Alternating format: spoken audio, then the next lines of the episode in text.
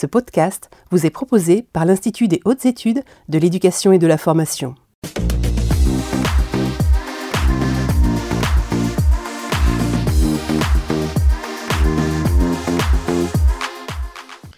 Madame, Monsieur, bonsoir. Nous sommes le mardi 3 mai. Je vous souhaite la bienvenue pour ce nouveau numéro des mardis de l'IH2EF, ici en direct de studio de l'IH2EF euh, sur le site du Futuroscope à Poitiers, avec un nouveau sujet aujourd'hui consacré au management de la transformation. Et pour en discuter, j'ai le plaisir d'accueillir trois intervenants aujourd'hui, euh, à commencer par deux intervenants à distance.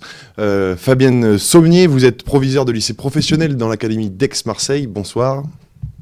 Bonsoir, bonsoir à toutes et à tous et Charles Moracchini, vous êtes délégué académique à la formation des personnels d'encadrement et IAIPR, établissement et vie scolaire dans l'Académie de Clermont-Ferrand. Bonsoir. Bonsoir à toutes et à tous. Et en plateau avec moi, j'ai le plaisir de recevoir Hervé Chaumienne. Vous êtes maître de conférence en sciences de gestion à l'IAE de l'Université Versailles-Saint-Quentin. Bonsoir à vous. Et bonsoir à tous et à toutes. Alors on va le construire de manière euh, collaborative ce débat. Euh, vous allez tous pouvoir prendre la parole sur les différents sujets que nous allons euh, aborder ce soir. Peut-être définir dans un premier temps la problématique. Le management est l'un des axes forts euh, de la formation. Ici, à l'EH2EF, avec la mise en place notamment d'un dossier euh, dédié au management humain et euh, le lancement d'un plan national d'accompagnement managérial, le fameux PAM. le management est au cœur des métiers de l'éducation et de la formation et il est donc aujourd'hui nécessaire de permettre à chaque cadre de l'institution de développer, consolider ses compétences managériales, et cela dans un environnement complexe et en pleine transformation. Euh, le manager est également un, élément clé de l'organisation dans la mesure où il met en œuvre le changement, accompagne les équipes, anticipe et gère les crises, impulse une dynamique au travers de son style de management et encourage le bien-être et la qualité de vie au travail. Alors afin de bien accompagner ses équipes et en appui du service ressources humaines, le manager devra tenir compte euh, des ressources dont il dispose, matérielles mais surtout humaines, dans le but de bien identifier, comprendre et analyser les besoins et les attentes exprimées par ses collaborateurs, mais également afin de tenir compte des forces et des atouts de chaque membre de son équipe pour faire face aux défis futurs et aux transformations à venir. Ce webinaire vise donc à voir ce qu'est accompagner les transformations pour un cadre de l'éducation nationale et en quoi consiste l'accompagnement au changement tout en apportant des pistes et leviers d'action. C'est ce que nous allons voir donc au fil de cette heure de direct et on va commencer tout de suite euh, avec vous, Hervé euh, Chaumienne. Je vous propose bah, d'introduire le débat tout simplement euh, avec dans quelques instants une définition de la transformation, mais avant ça, peut-être un propos plus introductif. Oui, alors euh, comme l'ensemble du champ public français, euh, eh bien le champ de l'éducation nationale hein, est soumis euh, euh, depuis des décennies hein, à des réformes régulières, dont certaines se veulent transformantes, d'autres peut-être relèvent plus d'ajustements incrémentaux finalement au, mode de fonctionnement du système. Alors le, premier enjeu qui est commun à l'ensemble du champ public français, c'est l'enjeu de l'adaptation. Hein, l'adaptation et c'est même un, principe cardinal des services publics, hein, adapter la façon de délivrer les services publics euh, à la demande sociale, aux évolutions de la société. Et puis on l'a vu d'autant plus, euh, de façon d'autant plus forte récemment, il y a aussi une nécessité de faire face à des crises qui par nature euh, sont plus ou moins prévisibles, parfois par leur ampleur très imprévisibles, comme par exemple une menace sécuritaire d'un côté ou plus récemment aussi la crise du Covid.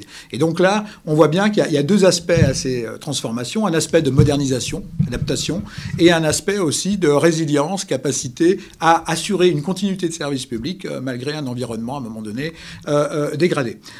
alors plus spécifiquement par rapport à, l'éducation nationale, il y a la question aussi d'arriver à conjuguer un certain nombre d'objectifs qui peuvent sembler difficiles à, mettre en œuvre conjointement, hein, dans le cadre donc des valeurs de la République, dans le cadre aussi bah, des lois en vigueur. Il s'agit d'améliorer son efficience, son efficacité pour former des élèves futurs citoyens qui vont devraient être, qui devraient être des citoyens éclairés, mais aussi intégrés dans une société en pleine mutation. Et donc on voit bien que les défis hein, auxquels euh, fait face l'éducation nationale, ces défis sont particulièrement importants.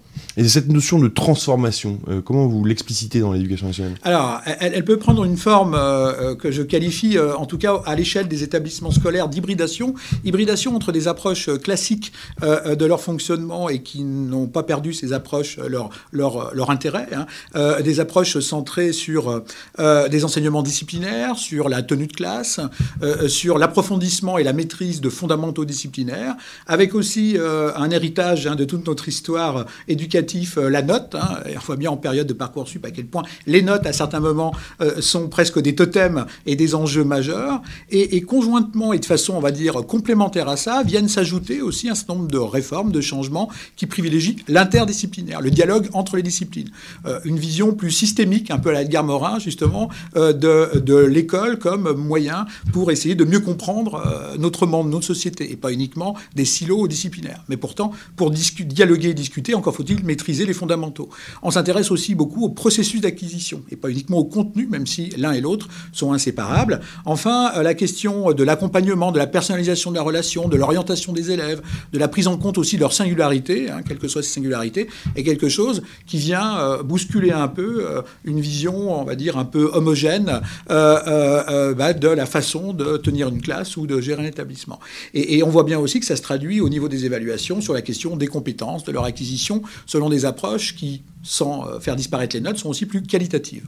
Donc on voit bien que tout ces, cette hybridation et les facteurs quand même euh, bah, de, chamboulement, de bousculement, de tension, de remise en question, euh, pas uniquement d'outils, de, règles, de programmes, mais aussi de pratiques, mais aussi de méthodes de travail, voire même hein, d'identité professionnelle. Qu'est-ce qu'aujourd'hui une enseignante ou un enseignant fasse justement à ce double agenda qui n'est quand même pas simple de mener conjointement? Les changements tout ça Alors, justement, on voit bien qu'ici, on a des changements de deux natures. Euh, des changements de nature euh, réglementaire, euh, programmatique, structurelle, statutaire, des nouveaux outils. On parle beaucoup du numérique éducatif aussi.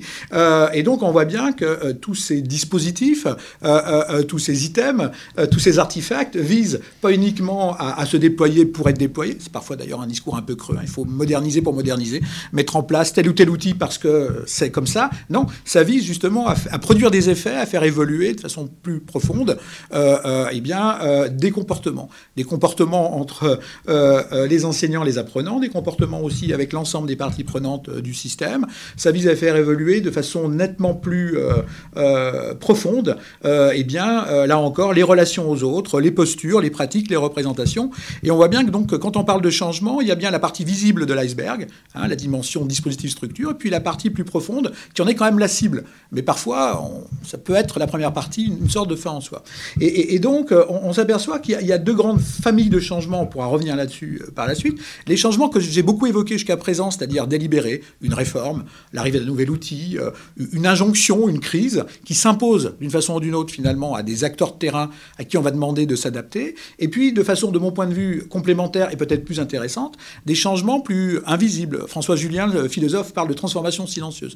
Des choses qui émergent, qui poussent euh, euh, via le terrain et, où là, le manager n'aura pas comme principale mission de conduire le changement, de maîtriser, de respecter les objectifs, mais plutôt de faciliter, de créer les conditions favorables à ce que justement des innovations, des idées nouvelles, de nouvelles pratiques émergent. Et je pense que les témoignages qui vont suivre devraient nous, apporter quelques éclairages de ce point de vue-là. Ben, c'est ce qu'on va voir justement. Merci Hervé Chaubien en tout cas pour ce propos introductif. je rappelle aux personnes qui nous suivent actuellement que vous pouvez réagir avec nos intervenants. Pour cela, vous vous connectez sur la plateforme Menti, vous rentrez le code qui va s'afficher juste en bas de votre écran. Et vous pouvez bien sûr poser vos questions à nos intervenants tout au long du direct. Et vous pouvez également réagir sur Twitter avec le hashtag direct IH2EF, comme pour chaque émission de nos mardis de l'IH2EF. Euh, Fabienne Saunier, euh, je vais me tourner vers vous à présent, peut-être pour une première question, euh, avec votre point de vue de chef d'établissement. Comment accompagner le changement et le rôle du manager? Alors, tout d'abord, effectivement, hein, pour, on va dire, adosser les propos introductifs d'Hervé Chaumienne, donc moi je démarrais par citer une définition du manager, du rôle du manager, qui est issu des travaux donc, de Franck Brier. Alors certes, hein, évidemment, il y a d'autres très grands chercheurs, dont notamment Mintzberg, mais je trouvais que cette définition était assez éclairante. Donc Franck Brier nous dit que le manager est une personne donc en charge d'une organisation, d'une entité ou d'une équipe. Il est investi d'une autorité et d'une légitimité qui lui donne un statut. Ce statut implique l'exercice de multiples rôles qui seront de nature à orienter ses comportements et ses pratiques il fait en sorte que le travail soit réalisé tout en assurant le développement de son équipe et de son potentiel. Et effectivement, euh, cette, euh, les rôles du manager ont beaucoup évolué. Et, euh, et là, il est question, euh, comme le soulignait très justement Hervé Chaumienne, c'est qu'il faut mobiliser à la fois des aptitudes, des attitudes et des compétences de façon à être en capacité de gérer des, individualités, mais aussi à gérer et fédérer un collectif au sein d'un environnement justement en pleine transformation. Juste pour ajouter euh, une autre définition d'une transformation possible, hein, donc celle-ci euh, euh, provient donc d'Autissier, Johnson et, Virch en 2019. Hein, donc ils la définissent comme étant un ensemble des projets en lien avec une stratégie globale et la culture d'un corps social. Voilà ce que je peux dire au niveau de, la, notion de, transformation. Et euh, justement, euh, du fait de mes lectures personnelles, euh, mon parcours professionnel, hein, mes observations aussi sur le terrain, j'ai très humblement, hein, comment dire, identifié, dégagé dix rôles, on va dire, plus prégnants du manager de la, transformation. Alors évidemment, certains de ces rôles sont interdépendants et évidemment connexes. Est-ce que vous pouvez justement nous les présenter, ces, ces dix rôles? Alors, tout d'abord, un manager à la transformation, c'est un manager humain euh, qui s'appuie sur la mobilisation de ses soft skills, hein, des compétences douces, euh, est un manager qui inspire la confiance, qui reconnaît la valeur de ses collaborateurs. Un manager à la transformation, c'est également un manager intuitif, créatif, visionnaire et promoteur de l'intelligence collective. Il s'appuie sur ses cinq sens, ses émotions, son expérience. Il offre euh, des espaces qui promeuvent justement cette mobilisation de l'intelligence collective permettant l'expression euh, de la créativité de chacun de ses collaborateurs. Et il est également là, évidemment, pour créer cette vision euh, pour l'organisation et la partager. Un manager de la transformation, c'est aussi un manager traducteur du sens euh, des grands axes des politiques éducatives et des réformes, selon la, théorie de Weick, hein, la construction du sens. Le manager est un sense-making. Vous excuserez mon, accent pas terrible. un manager de la transformation est également un manager ambidextre qui promeut à la fois une innovation, ce qu'on appelle d'exploitation, c'est-à-dire que on part de l'existant et on donne un nouveau souffle, mais aussi un manager ambidextre d'exploration, c'est-à-dire qui va guider les équipes euh, à se, à se, comment dire, à conduire, à explorer de nouvelles opportunités de développement. Et ça a été plus, comment dire, ça a été le cas évidemment dans le cadre de la, mise en place du de l'enseignement à distance, hein, de la continuité pédagogique suite à l'issue de la crise de la Covid. Donc, de fait aussi, lié à euh, ce traumatisme de la, de, la crise à Covid, le manager de la transformation, c'est un manager de la résilience organisationnelle, hein, c'est-à-dire qu'il doit être en mesure de, de promouvoir auprès de ses collaborateurs toutes leurs compétences en termes d'adaptabilité, de nouveau, de créativité, de flexibilité. L'objectif étant d'accompagner justement l'organisation qui a fait face à, ce traumatisme et notamment celui de la crise de la Covid. Un manager de la, transformation, c'est également un manager du paradoxe, d'appartenance ou d'identité de l'organisation. C'est-à-dire qu'il peut arriver à des moments que les valeurs et les croyances des individus soient en contradiction avec les valeurs portées euh, par l'organisation. Donc dès lors, il y a ce qu'on appelle des dissonances cognitives qui peuvent apparaître. Et moi, plus particulièrement, j'ai pu voir notamment dans le cadre de l'évolution du métier des enseignants. Hein, je fais référence là au référentiel de compétences et métiers de 2013. Un manager de la préoccupation, de la transformation, vous voyez, est un manager justement des préoccupations et des résistances des individus vis-à-vis d'un changement ou d'une transformation. Donc là, les travaux de Bareil, Soparno, donc nous euh, guident bien et sur l'identification justement de ces sources de préoccupation et de résistance qui ne sont pas uniquement syndicales. Hein. Évidemment, un manager de la transformation, c'est aussi un manager des valeurs. Donc là, je m'appuie évidemment sur les écrits de, M. Chaumen, Chanu et Demaré en 2015. Hein. Dans l'espace public, il y a c'est un double espace valoriel. Hein. Il y a d'un côté les valeurs traditionnelles du service public et les valeurs de performance et d'efficience qui sont connexes euh, au concept hein, du New Public Management. Et effectivement, il peut arriver, il existe, hein, qu'il y ait des tensions entre ces deux champs de valeurs. Néanmoins, euh, le, manager doit être en mesure de légitimer ces valeurs dans le cadre de, l'action publique. Euh, un manager la transformation, c'est un manager aussi un coach pour euh, guider, accompagner les enseignants, enfin les équipes aussi, dans une démarche de développement professionnel hein, et d'actualisation de leurs connaissances et de leurs compétences, justement euh, connexes au fait que l'organisation se transforme.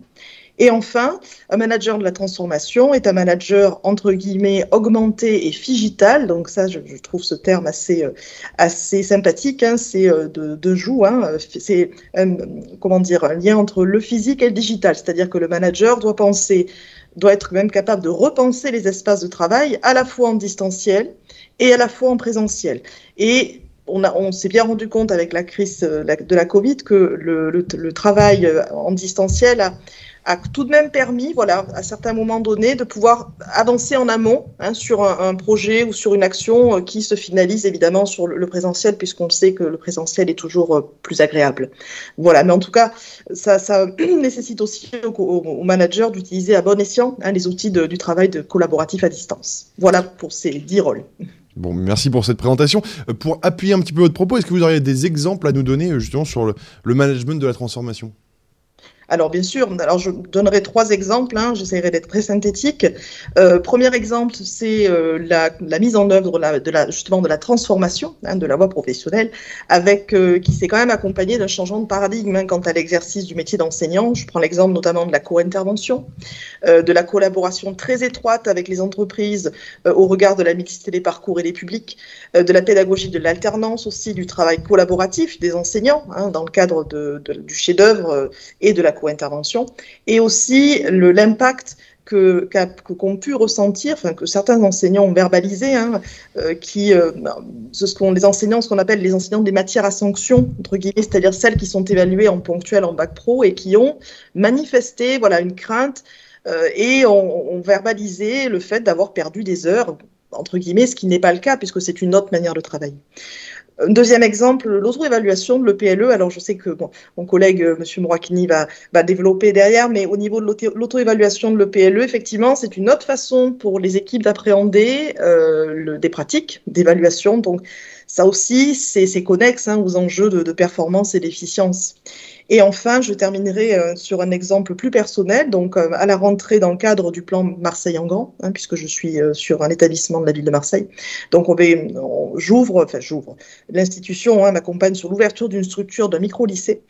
Et donc là aussi, je vais évidemment accompagner le, la transformation, hein, puisque cette, alors, ce sont des microstructures qui existent déjà, mais là, il y a des enjeux politiques forts. Et je vais accompagner évidemment, dans mon rôle de manager de la transformation, les équipes. Eh bien, merci beaucoup, Fabienne Sony. Je vais me tourner, donc, euh, comme vous l'avez suggéré, euh, vers Charles Moracchini euh, pour avoir bah, sa vision, justement, plutôt d'inspecteur sur le sujet. Charles Moracchini, même question que, que pour Madame Sony. Comment accompagner le changement, tout simplement? Alors, justement, on, a un nouvel objet qui va nous permettre de réfléchir à cet accompagnement du changement. Ce nouvel objet, depuis l'an dernier, qui concerne l'ensemble des cadres euh, et des personnels, c'est l'évaluation, l'évaluation des établissements. Euh, ce processus d'évaluation est, extraordinairement euh, intéressant pour nous parce qu'il est une démarche inédite. Et en tant que démarche inédite, et, pour des corps d'inspection, des corps de direction, des cadres administratifs, euh, être évaluateur externe, eh bien, c'est réfléchir à sa posture, puisque cette démarche, elle ne fait pas appel à des métiers traditionnels euh, liés à l'évaluation, qui étaient, euh, par exemple, une opération contrôle, une opération d'enquête, une opération d'inspection. Il s'agit là de concourir à l'évaluation d'un service public d'éducation. Concourir à l'évaluation d'un service public d'éducation, ça veut dire quoi? Eh bien, ça veut dire qu'il faut que nous nous interrogions sur notre posture, d'abord, pour accompagner ce changement. Euh, notre posture, c'est-à-dire pour penser ce changement, le penser dans toute la profondeur de cette démarche. Euh, évidemment, le piège pour nous, ce serait de revenir sur notre zone de confort. Euh, c'est-à-dire sur notre euh, Olivier Houdet parle de système 1 quand on est dans l'urgence et qu'on est dans ses propres heuristiques, c'est-à-dire dans ce qu'on sait le mieux faire. Et ça n'est pas question pour nous de se contenter de cette affaire-là. Il faut au contraire apprendre à penser ensemble. Pour penser ensemble, il faut faire appel à ce qu'Olivier Houdet appelle un système 2, un système qui demande à, réfléchir ensemble. C'est-à-dire, alors dans notre académie, on, s'est donné un repère sur ces postures à adopter en tant qu'évaluateur externe. Ces postures, on, vous proposerait, pour s'en souvenir, et c'est important de se souvenir justement de repérer ces éléments euh, qui peuvent s'interpeller dans le temps mais on commence d'abord, alors on les appelle les 3 C. On les appelle les 3 C pour contenir, comprendre et célébrer. Euh, c'est tout bête, euh, c'est simplement tout au long de, de, cette évaluation externe, se, euh, prendre conscience de, de l'évolution et de l'importance d'une posture. Une posture peut déconstruire nos intentions. Donc, la première posture que nous allons adopter, eh bien, c'est une posture contenir. Contenir parce que le contenant précède le contenu, c'est créer un cadre, c'est spécifier et ancrer notre posture d'évaluateur externe dans une attitude d'attention, dans une attitude d'accueil, de non-jugement, d'écoute, de dialogue. Euh, c'est conscientiser en sollicitant, en dynamisant, en allant dans la logique de problématisation qui petit à petit va nous amener vers la posture de compréhension. On voit bien que si on rate cette posture que nous qualifions de contenante, on va rater euh, cette remise en cause chez chaque évaluateur externe euh, eh bien, de ses préjugés, de ses heuristiques, de, de ce qu'il pense, mais à la limite ce qu'il pense à chaud d'une façon réactive, ça n'est pas intéressant du tout. L'étiquetage, c'est ce qu'il y a plus pervers. Donc, si on veut faire preuve euh, d'intelligence collective, il faut d'abord remettre en cause tout ce qui est de l'ordre de nos heuristiques, donc se préparer euh, à inhiber euh, nos idées qui ne sont pas intéressantes pour créer un temps de qualité qui va permettre au personnel qui ont déjà travaillé dans une, auto-évaluation, qui nous ont déjà proposé des choses extrêmement réfléchies, eh bien, déjà de l'accueillir. De l'accueillir pour comprendre. C'est le deuxième C, comprendre. Comprendre, c'est-à-dire entrer dans un rôle, donc, on disait, différent du rôle traditionnel d'autorité, par exemple, pour un inspecteur, ou pour un chef d'établissement, ou pour un cadre administratif. C'est entrer dans une posture compréhensive. Agir concrètement dans, dans la réalité qui est celle que nous observons sur le terrain. On se place donc dans une position de recherche, on commence à problématiser, l'évaluateur externe donc est dépouillé de son rôle traditionnel et il entre dans une forme d'exploration appréciative. Il développe l'écoute, il partage, il reconnaît des valeurs, des forces, des atouts, des compétences, des talents et et euh, c'est là qu'on s'aperçoit que ça demande beaucoup d'humilité, ce deuxième C de comprendre. Parce que dans notre culture, il est toujours d'usage de regarder ce qui ne va pas, d'avoir des idées négatives, avoir une démarche compréhensive, c'est une démarche d'humilité, c'est une démarche appréciative. C'est comme un antipatinage finalement, l'appréciation, c'est faire passer toute la puissance des équipes sur le terrain. Et euh, c'est comme dans une voiture de sport, l'antipatinage c'est indispensable, sinon euh, on glisse et on n'est pas efficace. Donc cette compréhension, cette capacité à, donner du sens, euh, on voit bien donc hein, comprendre parce qu'on se sent contenu, et il se passe des choses assez extraordinaires, enthousiasmantes, quand on comprend et quand on est dans ce dispositif. Il se passe des moments où on se dit, mais il y a des lignes de force, il y a des éléments qui apparaissent. Euh, et, qui ne sont pas les idées des uns et des autres, qui sont une énergie collective, des formes de résonance. Et on s'aperçoit que euh, le troisième C de célébrer est extrêmement important. Euh, célébrer les réussites, célébrer les pépites, c'est euh, le sociologue Armut Rosa qui nous parle de résonance. Il nous dit euh, que finalement, euh, notre monde postmoderne, il, est très, comment dire, torturé par la vitesse, très torturé par le manque d'écoute, l'aliénation. Et l'antidote qu'il a trouvé à l'aliénation, eh c'est finalement la résonance. La résonance, c'est-à-dire prendre le temps, prendre le temps d'être dans une relation au monde et en liaison avec des valeurs. Et alors, euh, vous me voyez venir. Dans, dans cette proposition que je vous fais des 3 C, bah, finalement, c'est une démarche apprenante qui est de l'ordre de ce que Philippe Carré nous, proposait dès 2005, Hein, une démarche apprenante, c'est une posture qui est un ensemble stable de dispositions affectives. vous voyez le, besoin de contenir les émotions, les soft skills, comme disait ma collègue tout à l'heure, des dispositions donc affectives, des dispositions cognitives, comprendre, prendre le temps de comprendre en sortant de ces heuristiques les plus automatiques, avoir une pensée faite de multiples nuances, et puis célébrer, célébrer nos valeurs, célébrer la constitution de nos valeurs. Lui, il parle de la dimension conative, c'est-à-dire l'engagement dans des valeurs. Et cette dimension-là, ça va être la poursuite, on en parlera tout à l'heure dans les leviers d'action, mais d'accompagner euh, ce qui fait que nous raisonnons dans une relation au monde euh, dans laquelle nous croyons, c'est-à-dire toutes nos valeurs de la République. Il ne peut avoir de résonance que dans une expérience considérée par le sujet comme compatible avec ses évaluations fortes nous dit Hartmut Rosa, c'est-à-dire avec les valeurs qu'il juge importantes. Et je me réfère donc au très beau livre d'Hartmut Rosa, Résonance. Merci beaucoup Charles Moracchini. Alors en réaction, en plateau, euh, Hervé Chaumienne, euh, pour compléter, votre vision, vous, d'universitaire, sur comment accompagner le changement De façon extrêmement euh, synthétique, hein, je ne peux que, renvoyer euh, les, les, auditeurs et spectateurs à un certain nombre de références qui seront données suite à, ces échanges, notamment toute l'approche contextualiste du changement hein, qui est illustrée dans, un rapport de recherche qui est, communiqué et qui a été largement développé par François Pichot. Ce, que montre bien finalement hein, les, interventions de mes, de mes deux collègues, c'est bien sur le rôle des managers, les tensions de rôle, le, rôle un peu héroïque d'équilibriste hein, et, les problèmes de dosage euh, que, peut avoir le ou la manager en, situation d'un côté et, l'objet particulier hein, euh, qui est l'auto-évaluation et le rôle de l'évaluation euh, dans le fonctionnement de l'établissement, c'est de voir à quel point justement la capacité des acteurs à comprendre, décoder, analyser l'environnement tout en agissant au quotidien quelque chose d'important. Et l'approche contextualiste qui essaye de justement modéliser de façon extrêmement pragmatique un environnement professionnel avec trois variables, euh, euh, le, contexte, la compréhension finalement euh, des différentes caractéristiques de l'environnement interne ou externe, par exemple d'un établissement, le contenu ou le domaine qui sera soumis à transformation et qui nous intéresse à un instant T, comment le caractériser en termes de complexité, de temporalité, de finalité, telle que le projet de changement est, proclamé, mais parfois les finalités peuvent être décodées aussi différemment par les protagonistes.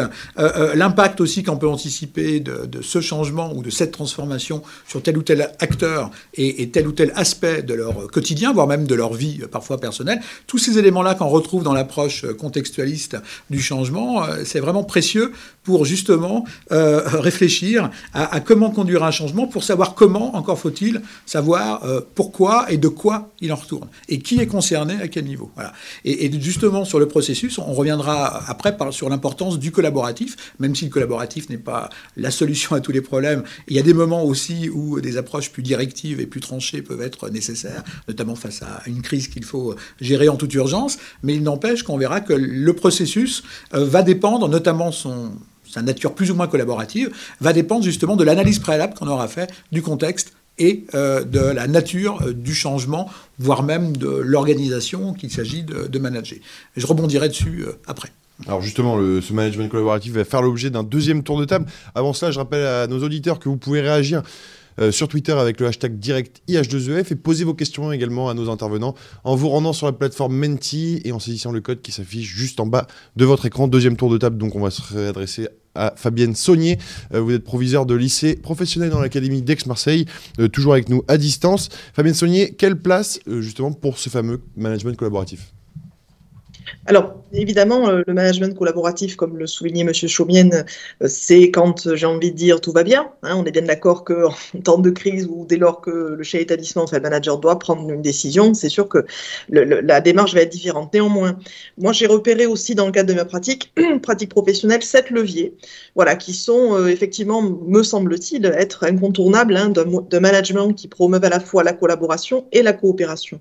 Donc le premier, c'est évidemment ben, entretenir et dynamiser la motivation des individus au travail, hein, créer un climat de confiance organisationnelle. Donc là, euh, le rôle déterminant du manager s'appuie sur, alors sans la développer, mais euh, s'appuie sur le, les trois dimensions hein, de la justice, euh, de ce qu'on appelle la justice organisationnelle, qui est une des théories de la motivation au travail, et également sur ce qu'on appelle effectuer le feedback de performance. Voilà, donc c'est vraiment quelque chose qui crée, qui entretient cette, cette motivation de l'individu au travail, puisque quand on arrive sur euh, dans un contexte de changement, de transformation. Ça, évidemment, ça génère des préoccupations, donc il est tout à fait légitime que le manager, euh, comment dire, euh, motive hein, ses, ses, collaborateurs à, dépasser un petit peu ces, ces préoccupations. Un deuxième levier, c'est évidemment, ben, de nouveau, on en reparle, hein, une mobilisation des soft skills et notamment et plus particulièrement, je dirais même, celle de l'écoute active. Euh, il est parfois très utile de perdre du temps pour en gagner, hein, d'écouter les préoccupations, le recueil de ces préoccupations pour ensuite voilà, avancer plus rapidement hein, avant de, les prendre, on va dire, de façon un petit peu plus brutale. Euh, un autre levier, évidemment, c'est aussi une, communication de qualité de la part du manager, une transparence, une communication réactive, une communication qui explicite également les objectifs à atteindre hein, dans le cadre, selon adapté au, évidemment au public cible. Et euh, c'est aussi communiquer les succès hein, aux équipes et évidemment l'atteinte des objectifs. Euh, un autre levier, un diagnostic partagé, évidemment, hein, notamment dans le cadre de l'auto-évaluation de, l'EPLE. Hein. l'auto-évaluation n'est pas pensée comme étant euh, l'auto-évaluation de l'EPLE par le chef d'établissement. Hein. Euh, c'est quelque chose qui doit vraiment être partagé par les équipes. Un autre levier aussi qui me semble incontournable, c'est la mobilisation des instances de l'EPLE, et dont le conseil pédagogique, et la consultation très régulière des élus Hein, au conseil d'administration, de façon à voilà, recueillir leurs préoccupations déjà et, aussi leur donner un feedback hein, des actions menées, des projets euh, qui, euh, qui ont réussi ou pas. Hein. il faut aussi, je pense, être tout à fait très honnête là-dessus. Euh, le dialogue constructif, évidemment, c'est connexe au précédent hein, avec les représentants des élus. Euh, il est évident que le, manager doit s'attacher à, ce que ce dialogue, ce dialogue pardon, soit empreint de, comment dire, de respect, hein, que cela soit avec les différentes parties prenantes de l'EPLE. Et enfin, quelque chose de plus informel, de, euh, je dirais, alors de nouveau, je vais vous, euh, faire éprouver mon accent anglais, euh, ce qu'on appelle le management by walking around, c'est-à-dire le, manager qui marche, qui, qui, manage en marchant, hein, on va dire ça comme ça. Et là, l'objectif, c'est vraiment de créer des liens euh, informels euh, qui inspire la confiance, qui, voilà, qui représente vraiment un terreau indispensable euh, de la coopération et de la coopération des, équipes. Euh, et, que ce soit, alors c'est quand je parle d'équipe, c'est au, sein de l'EPLE de tous les personnels, hein, que ce soit les agents de la collectivité territoriale, les enseignants, les personnels administratifs, santé sociale, voilà, ou autres, et évidemment les enseignants. Voilà ce que je pouvais vous dire comme sept, les sept leviers que je trouve indispensables. Et alors, au-delà de ces sept leviers, avez-vous des illustrations de pratiques managériales à nous présenter? Alors oui, notamment une plus particulière qui concerne euh, toujours la co-intervention, hein, la mise en œuvre de la co-intervention dans le cadre de la transformation de la voie professionnelle. Effectivement, ça a quand même bousculé, hein, on peut dire ça comme ça, les pratiques hein, des enseignants euh, qui, euh, voilà, n'ont pas forcément, comment dire, bien bien qu'ils fassent du mieux qu'ils peuvent, hein, c'est pas la question, mais on n'a peut-être pas au départ senti ou cerné les enjeux qui y étaient. Donc, moi, je crois qu'il faut s'attacher euh, tout d'abord à, les écouter, hein, écouter leurs préoccupations. Donc là, on revient, on reboucle sur l'écoute active, mais aussi sur une communication claire et transparente sur les objectifs de la transformation de la voie professionnelle. Voilà, je, suis intimement convaincue que le sens euh, que partagent après finalement les enseignants, mais il faut vraiment bien euh, expliquer le sens profond de cette transformation de la voie professionnelle. Voilà ce que je pouvais dire comme illustration plus pratique. Très bien, merci. Je vais me tourner vers Charles Moracchini. Alors, je rappelle, vous êtes délégué académique à la formation des personnels d'encadrement IAIPR, euh, établissement et scolaire dans l'académie de Clermont-Ferrand. Euh, Charles Moracchini, dans la continuité de ce que vient de nous dire Fabienne Saunier, que doit-on attendre de ce changement collaboratif? Bien, je crois que euh, le changement collaboratif, il est fondé sur une vision collective, qui est le développement de la capacité évaluative des communautés éducatives. Et ça, c'est quelque chose d'extrêmement fort pour nous. Développer ce sentiment réflexif des, communautés éducatives. Euh, si on s'appuie sur la compréhension partagée par tous les acteurs, force est de constater que les choix opérés au sein de l'établissement sont toujours extrêmement nombreux. Ils se surajoutent pas, ils se déploient dans un sens qui est celui de l'intelligence pédagogique collective. Aujourd'hui, euh, c'est très important de se dire que toutes les réformes, euh, finalement, obéissent à la même logique, renvoient à la même logique au sein de l'établissement, c'est-à-dire au sein de d'un collectif apprenant. Euh, cette intelligence collective, on la retrouve euh, par exemple dans la charte des pratiques de pilotage euh, qu'il faut lire et relire, qui est extrêmement bien faite, celle du 26 août 2021. La circulaire de rentrée qui nous rappelle que l'école est un lieu fondé sur un collectif soudé. L'école est fondée sur un lieu, sur un collectif soudé. vous voyez, on a là notre euh, notre boussole, la mise en place des nouvelles modalités d'évaluation des candidats au baccalauréat, par exemple, le parachèvement de l'école inclusive, les principes euh, qui sont arrêtés par le dispositif d'évaluation du Conseil euh, d'évaluation de l'école, sont tous compréhensibles et, comment dire, on, ne peut se former au bon management de ces réformes que dans la promotion d'intelligence collective. Euh, toutes les réformes actuelles sont d'ordre systémique. Euh, si je prends par exemple l'école promotrice de santé, toute sa méthodologie euh, s'établit sur un diagnostic du territoire, des partenaires, une vision systémique du bien-être et de la réussite.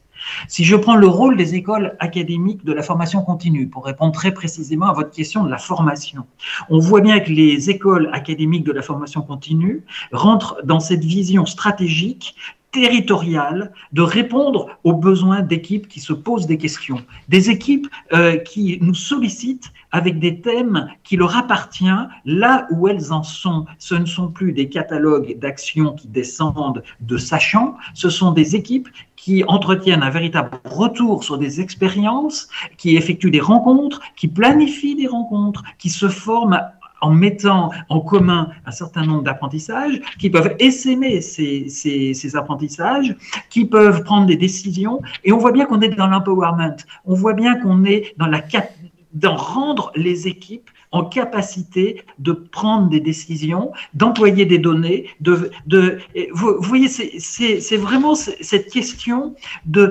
d'agir en coopération, de communiquer, d'expliquer ce que l'on fait, d'analyser, de résoudre ses problèmes, être capable aussi de mémoriser, être capable de son action, de la situer dans le temps, de la transmettre dans le cadre d'un esprit d'équipe. Et euh, c'est toutes ces visions de l'intelligence pédagogique collective, elles sont portées actuellement. Euh, on en reparlera euh, sur le rôle du management. Euh, qui, a quelquefois mauvaise presse. Et c'est très important de faire comprendre que le management, ce sont toutes ces valeurs collectives, toutes ces belles valeurs collectives. Et c'est dans le cadre d'un pilotage par les valeurs, dont parlait Hervé Chaumienne tout à l'heure, que nous nous retrouvons si bien au sein des IAE, du réseau national des IAE. Pour nous, euh, à Clermont-Ferrand, euh, avec l'IAE de, Clermont-Ferrand, qui est spécialisé justement dans l'évaluation des politiques publiques. Et je crois que je parlais de ce rôle contenant tout à l'heure. Euh, eh c'est très important d'avoir des lieux où on rencontre des chercheurs, où on n'a pas une, une vision descendante, mais on peut se confronter, et nous, en tant qu'acteurs de terrain, euh, se confronter à des, enseignants-chercheurs et vraiment être capable, dans des formations ateliers, de revoir complètement nos formations, justement. Et grâce à cette richesse humaine, grâce à l'intelligence collective, grâce à ces apports euh, de, la recherche, et eh bien finalement, c'est la formation dans, son, dans sa logique collective euh, qui, qui nous fait vraiment changer et, qui nous invite à penser, qui nous invite à structurer notre pensée, qui nous invite aussi à aller vers des certifications, à aller vers euh, une élévation de compétences qui est reconnue euh, par l'université. Merci Charles Morakini. Alors on va s'intéresser dans quelques instants aux outils et leviers d'action, mais avant cela, euh, je vais vous faire réagir, Eva Schumann, vous l'évoquiez pardon tout à l'heure, ce management collaboratif, qu'est-ce que vous avez envie de dire dessus? Alors, déjà, le premier point, c'est que ça ne peut pas être une injonction. Hein. Euh, euh, on, a tendance à mettre le collaboratif à, toutes, les, à toutes les sauces, mais euh, il faut, encore faut-il que justement la situation s'y prête. On voit bien qu'il y a, comme on le disait tout à l'heure, hein, des, situations de, crise, de changement, où là, on n'est pas, au moins dans un premier temps dans le collaboratif, mais dans la réaction et la décision. Il y a des moments où il y a des changements extrêmement prescrits, avec une temporalité, avec des, un certain nombre de contraintes et des comptes à rendre. Et là, on va voir que le collaboratif, il n'est pas vraiment en amont. On ne nous demande pas finalement à ce stade de partager un diagnostic, de co-construire quelque chose. Ça va être plutôt dans la phase de mise en œuvre et de déploiement, où là, l'intelligence justement euh, des acteurs, ça va être d'essayer de voir quelle marge de manœuvre ils ont dans un environnement malgré tout euh, assez fortement prescrit. Et puis, euh, de façon assez graduée, vous avez d'autres types de changements qui, eux, peuvent être co-construits, voire émergents, et être vraiment, là pour le coup, le reflet d'un collectif qui, spontanément, voire même sans toujours s'en rendre compte, eh bien, est porteur d'un projet au départ non formel qui va être euh, identifié, éventuellement euh, soutenu, accompagné, euh, cultivé, développé avec des moyens, avec des encouragements. Et, là, on, va avoir quelque chose qui est éminemment collaboratif. Donc vous voyez que vous avez les deux extrêmes, hein, quelque mmh. part. Mais même dans une situation qui semble extrêmement contrainte, il y a des moments où on a besoin de la collaboration. On parlait de la crise Covid tout à l'heure. Je veux dire, la contrainte, elle était incontournable. À un moment donné, les établissements ont été euh, fermé au public. Par contre, l'activité euh, n'a pas été arrêtée. il a fallu donc trouver les moyens collectivement, et on voit qu'il y a une énorme variété de situations pour se débrouiller pour collaborer, pour coopérer euh, entre pairs, euh, entre enseignants et élèves, avec les équipes euh, évidemment de direction administrative, avec les corps d'inspection, avec tous les acteurs, pour ben, inventer finalement de nouvelles façons de travailler. Et, et là, on est vraiment dans quelque chose qui part d'une contrainte majeure, qui aboutit à une collaboration quelque part elle aussi contrainte, mais qui est portée par la, volonté des uns et des autres à, assurer une continuité dans la meilleure qualité possible d'une activité qu'on considérait comme essentielle et qu'on ne pouvait pas interrompre. Donc là, on a un exemple très intéressant hein, euh, euh, où il n'y a pas de, barrière euh, étanche entre la question du prescrit, du construit, du contraint et quelque part de l'émergent. On est souvent dans des moments qui sont pour certains extrêmement contraints et construits, pour d'autres où il y a des espaces qui se libèrent justement de collaboration, d'invention, de débrouillardise, jusqu'au moment où parfois l'institution revient et dit voilà, bah, je remets des cadres. Là, vous êtes débrouillé pendant un temps, très bien. Bon, bah, maintenant on a eu le temps de gérer euh, la crise et donc on revient à la norme. Et donc euh, c'est cette altérité, si vous voulez, qui est, que je trouve euh, vraiment intéressante. alors évidemment, quand on peut se permettre de co-construire, on le disait bien, hein, un diagnostic partagé, on apprend à nos élèves à problématiser. Alors, bah voilà, un diagnostic partagé, c'est comment on peut arriver à voir ensemble ce qui fait problème au sens large du terme, c'est-à-dire ce qui mérite d'être amélioré, ce qui mérite d'être transformé, ce qui mérite d'être consolidé. Si au moins on est déjà d'accord là-dessus, ce qui est pas toujours le cas, loin s'en faut, on a une chance par la suite, effectivement, de partir sur de bonnes bases pour, ensemble, élaborer des pistes de solutions. Donc le, collaboratif, tant qu'on peut l'initier le plus en amont possible, c'est quelque chose de capital. Très bien, merci Hervé Chauvienne. Alors on va aborder notre dernier tour de table euh, sur la question justement des outils, des leviers d'action. Euh, juste avant ça, on a une petite question qui nous vient euh, du Menti, donc de l'interface en ligne, qui est une question qui nous vient d'un auditeur. je vais vous demander d'y répondre très très succinctement si possible. elle est très ouverte cette question. Comment peut-on devenir manager de la transformation? Effectivement, elle est très ouverte. Elle est très ouverte. Euh, alors, il y, a une question de, volonté, peut-être d'opportunité, une question aussi de, méthode. Euh, il faut être prêt, et, là je renvoie aussi au, témoignage de, mes collègues, hein, à, vivre quand même un peu euh, dans l'inconnu et, à progresser pas à pas, par itération, par essai-erreur, en évitant que les erreurs soient évidemment trop graves, en étant souvent, alors ce que je dis toujours, curieux et réflexif. Euh, curieux vis-à-vis des autres, curieux vis-à-vis de soi-même, réflexif pour se regarder un peu euh, agir et, être capable d'identifier, j'arrête là, euh, les, signaux faibles de préférence dans un premier temps, et quand ça suffit pas, les signaux plus forts que vous envoient vos interlocuteurs ou vos parties prenantes par rapport au fait que vous allez dans une direction qui semble fonctionner ou pas. Donc ouverture d'esprit, curiosité et être prêt à gérer l'incertitude. Très bien. Bon, on espère que notre auditeur rassemble toutes ses qualités. Euh, merci en tout cas pour cette réponse à, sa question. Vous pouvez continuer de réagir, poser vos questions toujours sur la plateforme Menti avec le code qui s'affiche en bas de votre écran et réagissez surtout sur Twitter. N'hésitez pas à partager euh, vos réactions à cette émission avec le hashtag direct IH2EF. On passe donc à notre dernier tour de table, cette fois-ci consacré aux outils et leviers d'action. Euh, je vais m'adresser à nouveau à Fabienne Saunier sur justement trois outils le design thinking, le co-développement et le retour sur expérience. Vous allez nous expliquer tout ça. Alors, donc, ce sont effectivement trois outils hein, que le manager peut mobiliser donc pour euh, pour accompagner la transformation. Alors, le premier, le design thinking, donc c'est un outil. Alors, je ne suis pas une experte, hein, mais en tout cas, c'est un outil qui permet de gérer euh, l'innovation et la créativité donc en collectif et qui est un levier très fort de d'expression des potentiels des personnels. Voilà.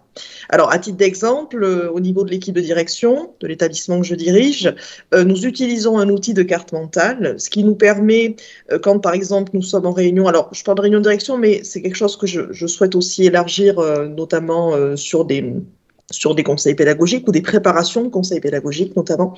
Donc nous posons nos idées sur cette carte mentale, chacun possède le lien euh, et peut euh, tout à fait alimenter quand l'idée vient. Hein, vous savez, des fois on se dit euh, ah il faut que je note avant que ça ne m'échappe. Voilà, ben, l'idée c'est c'est aussi un petit peu ça de pouvoir avoir cet espace de, de, de réflexion, d'expression et aussi de façon asynchrone bien sûr, qui en plus en général nous comment dire nous nous permet d'avoir une vision globale systémique qu'on n'avait pas n'aurait pas forcément eu, euh, voilà, si on n'avait pas forcé, si on s'était trop centré sur tout le temps le collectif. Voilà, donc c'est vrai que c'est quelque chose qui est assez intéressant. Alors le co-développement, donc, alors évidemment la base c'est euh, l'entraide, euh, la bienveillance et l'écoute, hein, et le respect de chacun, puisque si on se lance sur des, des ateliers de co-développement, il est évident qu'il faut que ça reste dans un esprit de très grande bienveillance. L'objectif étant de sortir, d'être sur une stratégie gagnant-gagnant. Hein, c'est-à-dire que par exemple, euh, un enseignant qui aurait une, performance, une performance, pardon, une compétence euh, performante dans un domaine serait peut-être, euh, comment dire, à même d'accompagner son collègue qui souhaiterait lui aussi monter en compétence là-dessus. Mais vraiment, c'est une stratégie gagnant-gagnant. Et enfin, donc le, le retour sur l'expérience, donc le rétex, donc des séances de débriefing pour constater ce qui a bien fonctionné, les axes de progrès à mener. Euh, et ça, c'est quelque chose, je pense, alors je ne l'ai pas encore euh, testé, entre guillemets, puisque je vais démarrer euh, l'auto-évaluation de l'EPLE là, sous peu, en plusieurs temps. Je voulais le faire en septembre, mais bon, avec le, contexte Covid, ça a été un petit peu compliqué. Mais voilà, je pense qu'un certain nombre d'actions qui existent déjà dans le PLE, avant que je ne prenne le poste, là, peuvent tout à fait faire l'objet d'un rétex, voilà, et de se dire qu'est-ce qui fonctionne bien, qu'est-ce qui n'a qui a moins fonctionné et comment on peut amener les choses à fonctionner de façon plus optimale. Voilà, alors il y en a d'autres, hein, évidemment, hein, les collègues qui nous écoutent euh, euh, en pensent certainement à d'autres, mais voilà, en tout cas, je trouvais que ces trois-là étaient intéressants, puisque l'objectif, c'est vraiment euh, que le potentiel voilà, de créativité, d'innovation trouve un terrain d'expression. Voilà ce que je pourrais dire. Merci Fabien Saunier. Et puis si justement des collègues qui vous écoutent souhaitent réagir, bah, ils le peuvent en se rendant sur Twitter avec le hashtag direct IH2EF. N'hésitez pas à proposer bah, vous aussi vos leviers et vos outils pour euh, euh, alimenter le débat. Je vais me tourner vers Charles Moracchini à nouveau. Euh, dans quelle mesure les trois C que vous évoquez tout à l'heure peuvent justement relier l'ensemble des leviers d'action et des outils?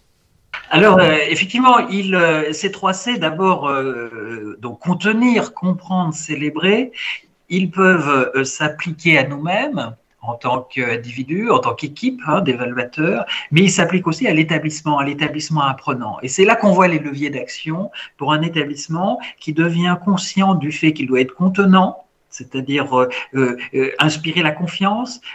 on pense par exemple quand on fait ces évaluations externes au rôle des, des, sous ces personnels que, qui ne célèbrent pas, c'est-à-dire ces personnels trop souvent invisibles et que l'on célèbre nous. Hein, de leur rôle tellement efficace des agents, de l'entretien, de la cuisine, de toute cette logistique de soutien qui est éminente dans l'aspect contenant de l'établissement. Et comme j'ai dit tout à l'heure, le contenant précède le contenu. Hein. Si on ne se sent pas en situation de pouvoir penser, vous voyez que le levier s'effondre tout de suite. Le contenant, euh, nous, avons besoin de nous sentir en confiance, nous avons besoin de nous sentir soutenus, nous avons besoin, c'est un travail de fou parce qu'il est toujours dans l'ombre. Et là, grand merci, par exemple, euh, à, Madame Callier d'avoir organisé euh, dans l'ombre hein, ce travail. Elle n'est pas là, et pour autant, c'est elle qui a organisé tout ce travail avec euh, énormément d'investissement.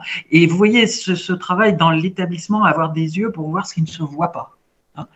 célébrer ce qui n'est pas célébré, c'est extrêmement important. Donc, vous voyez l'aller-retour entre contenant, célébrant, comprenant, Comprendre, euh, c'est resituer chacun euh, dans son rôle euh, cognitif, et on s'aperçoit que l'alchimie qui se fait entre ces trois dimensions, c'est l'alchimie d'un aspect systémique. Alors, j'ai donné tout à l'heure euh, la première définition de l'apprenance pour Philippe Carré, hein, qui était donc euh, sur cet aspect de l'émotionnel, de l'affectif, euh, du cognitif et des valeurs. Eh bien, une deuxième dimension, une, deuxième définition de l'apprenance, c'est celle de Peter Senge, qui est extrêmement importante, qui est tout à fait la même finalement que celle d'Edgar Morin sur la pensée complexe, c'est-à-dire adopter une pensée systémique et de regarder l'interaction constante entre ce qui est contenant, ce qui est comprenant, ce qui est célébrant. Et on s'aperçoit que nos établissements, eh bien, ils ont une identité propre et, que leur différence n'est pas, euh, comment dire, elle, est une culture propre et elle doit être absolument célébrée parce que chacun a des postures, a des, a, des qualités et, et, a des savoirs qui sont extrêmement euh, euh, comment dire, qui, doivent être connus, qui doivent être connus, reconnus. Et un auteur aussi qui, qui m'est très cher, c'est Bruno Latour, quand il nous parle des territoires d'émergence. Donc pour moi, le modèle, pour répondre à votre question, hein, quels outils, leviers d'action, eh bien l'outil, le levier d'action, c'est la figure de cet établissement apprenant qui est structurant pour ces territoires apprenants. Hein. Euh, l'établissement est lié à ces territoires, les territoires sont liés à l'établissement et ce, regard donc contenant, comprenant, célébrant et surtout ce regard de l'interaction de toutes ces dimensions dans un aspect systémique euh, qui, qui n'est pas assez connu. Et c'est pour ça que j'aimerais euh, vraiment dire que les établissements devraient beaucoup plus développer une mémoire collective c'est-à-dire une forme de coffre-fort de toutes leurs actions, et être capable de les transmettre euh, quand des, nouveaux personnels arrivent. On parle d'établissements apprenants, ça veut dire que des stagiaires arrivent, ça veut dire que d'autres personnels peuvent circuler. Et qu'est-ce que c'est dommage de ne pas pouvoir laisser à disposition ce capital, hein, de, devoir à chaque fois aller le rechercher. Donc, je crois qu'on a une grande marge de manœuvre là dans ce repérage symbolique de toutes les actions qui incarnent les valeurs de la République au sein de l'établissement, les célébrer, s'en souvenir et avoir vraiment cette mémoire de travail qui permet euh, de donner j'ai envie de le dire, de donner vraiment une âme à l'établissement. Hein. Merci beaucoup Charles Moracchini et on va terminer donc avec euh, vous Hervé Chaumienne, euh, vous allez avoir les mots de la fin, la conclusion sur ces outils, ces leviers d'action, qu'est-ce que vous voulez ajouter par rapport à ce qui a déjà été dit? Il est important de disposer d'un certain nombre d'outils et, d'avoir une boîte à outils la, plus complète possible avec le discernement nécessaire pour savoir quand s'en servir. Hein. Pour celui qui n'a qu'un qu'un marteau, tout problème est un clou. Donc c'est important effectivement de pouvoir avoir accès à une, palette de méthodes, de méthodes qui vont permettre l'exploration, la participation, euh, euh, l'activation euh, des gens, parfois des méthodes qui vont être nécessaires pour recadrer, pour aller vite, pour gérer aussi au, au plus juste. Et on voit bien donc dans cette boîte à outils, euh, la place du management de la collaboration, euh, et notamment de la collaboration dans le management, bah, elle est plus ou moins forte en fonction justement de l'analyse qu'on a fait euh, du contexte, des enjeux et de la nature du changement. Mais souvent, le principal obstacle finalement à, l'action managériale et particulièrement à des changements d'organisation, c'est un certain nombre de questions auxquelles on doit répondre et on peut avoir parfois du mal à répondre. Hein. Pourquoi? À quoi ça sert? D'où ça vient? En, quoi ça va changer quelque chose de positif pour l'exercice de mon métier?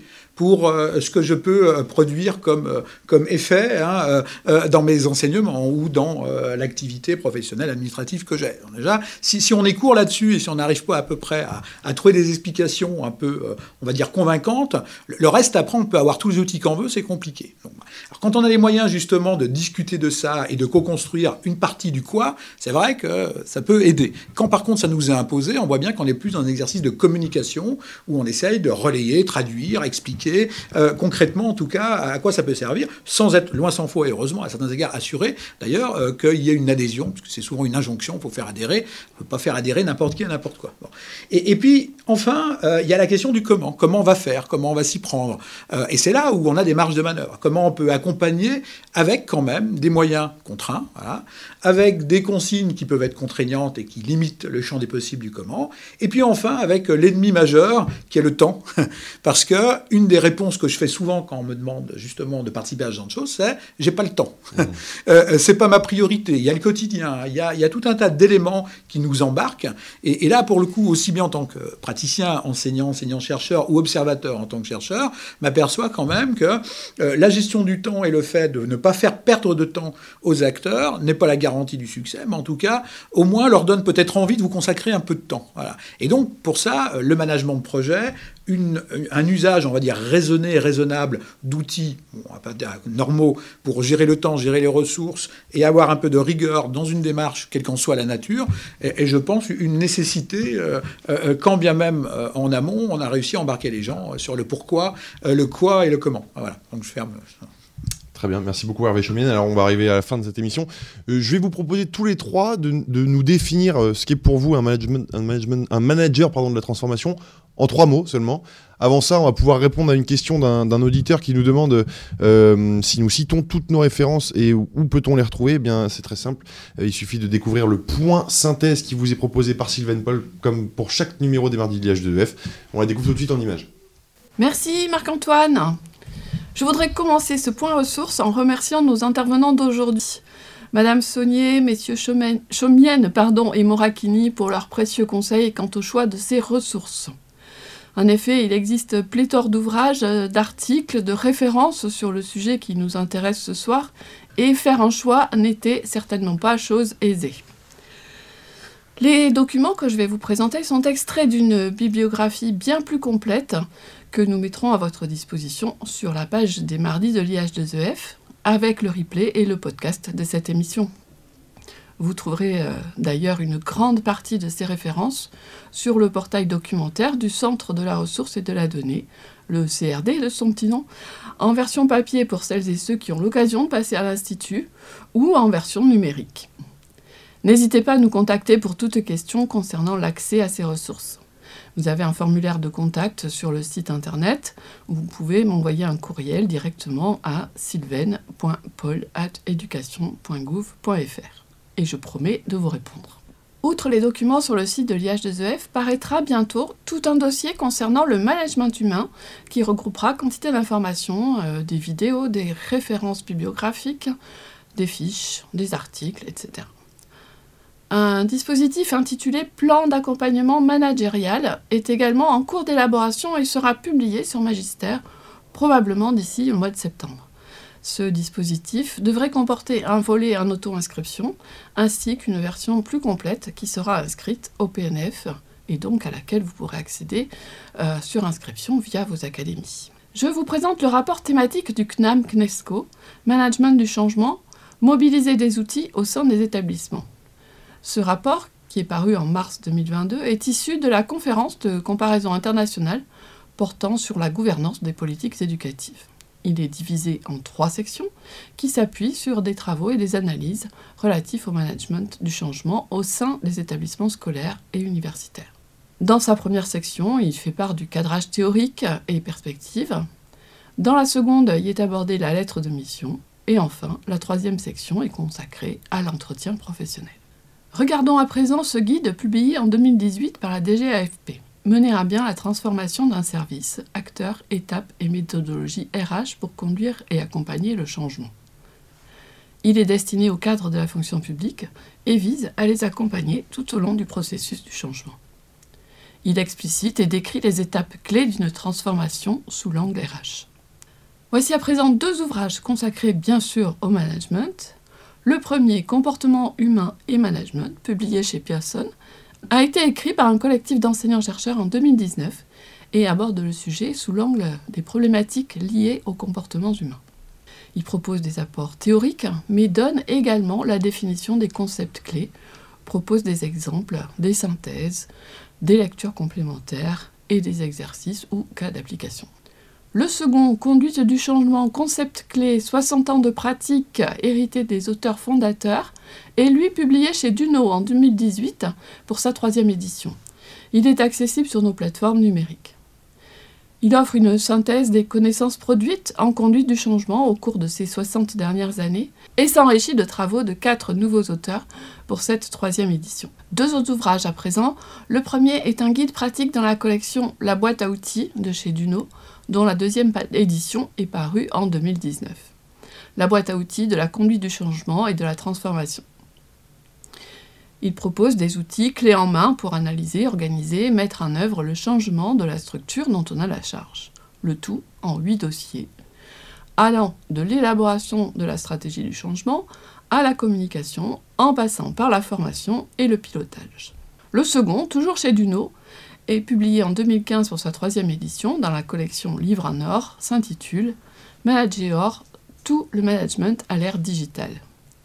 Il aborde les principales théories du management, la structure et le fonctionnement des organisations. Il y décrit le rôle du manager, son comportement et son positionnement. Il propose également des cas pratiques de situations managériales. Tournons-nous vers un chapitre écrit par Bénédicte Robert et intitulé Valoriser les soft skills dans la formation des managers de la fonction publique, l'exemple de l'éducation nationale. Ce chapitre est tiré de l'ouvrage La formation professionnelle dans les services publics. Nouveaux enjeux, nouvelles pratiques. Paru en 2019 aux presses de l'EHESP. Il y est question de l'enjeu que représente la formation initiale et continue comme levier de la transformation au sein des écoles du service public. Enfin, pour terminer cette courte sélection, nous citerons un article d'Alain Rondeau, publié dans la revue d'analyse comparée à l'administration publique de l'École nationale d'administration publique du Québec, Télescope, publié dans le volume 14 numéro 3 de 2008 et qui traite de l'évolution de la pensée en gestion du changement, leçon pour la mise en œuvre de changements complexes. Il y interroge notamment les raisons des échecs successifs dans les pratiques de gestion du changement. Voici donc la fin de ce point ressources. Je vous rappelle que vous retrouverez ces références et bien d'autres sur la page des mardis. Et j'en profite pour vous informer que notre prochain numéro des mardis de l'IH2EF aura lieu le 17 mai et sera consacré à la communication en période sensible. En attendant, je vous souhaite une très belle soirée et je rends la parole à Marc-Antoine et à nos invités en studio. Marc-Antoine, chers invités, c'est à vous. Rendez-vous le 17. Merci Sylvain et on se retrouvera donc avec plaisir le 17 mai prochain. On va terminer donc cette émission par notre tour de table. Alors Hervé Chaumienne, vous étiez avec nous ce soir, vous êtes maître de conférence en sciences de gestion à l'IAE de l'Université Versailles-Saint-Quentin. Euh, vos trois mots pour définir le, management de la transformation, le manager de la transformation. Ah oui, alors attentif, notamment aux autres, réflexif, exemplaire et donc globalement humain. Très bien, bah, merci beaucoup en tout cas d'avoir été avec nous euh, ce soir. Fabienne Saunier, à votre tour, vous êtes proviseur de lycée professionnel dans l'Académie d'Aix-Marseille. Vos trois mots en conclusion pour euh, définir le manager de la transformation. Alors euh, effectivement, je vais reprendre celui, le premier, enfin ou le dernier que M. Chaumien a dit. Donc un manager humain, évidemment, un manager qui a une, comment dire, humble, Hein, et surtout qui, a, qui fait preuve d'une honnêteté, excusez-moi, intellectuelle. Les trois H, voilà. Très bien, bah, c'était dans la continuité des 3 C de Charles Moracchini qui va peut-être nous donner lui aussi sa définition. Vous êtes délégué académique à la formation des personnels d'encadrement, IAIPR, établissement et vie scolaire dans l'Académie de Clermont-Ferrand.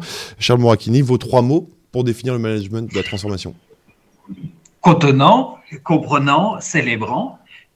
Et euh, euh, pour traduire ces trois mots, prendre le temps. Très bien. Eh ben, merci beaucoup en tout cas à vous trois d'avoir pris part à cette émission des mardis de l'IH2EF qui va s'achever dans quelques instants. De rendez-vous est pris donc pour le 17 mai avec un nouveau sujet sur la communication sensible. J'aurai plaisir de vous retrouver à l'animation. D'ici là, je vous souhaite une très belle soirée à tous. Vous pouvez retrouver évidemment cette émission en replay sur le site de l'IH2EF. Réagir en continu sur Twitter avec le hashtag DirectIH2EF. Très belle soirée à tous et à très bientôt.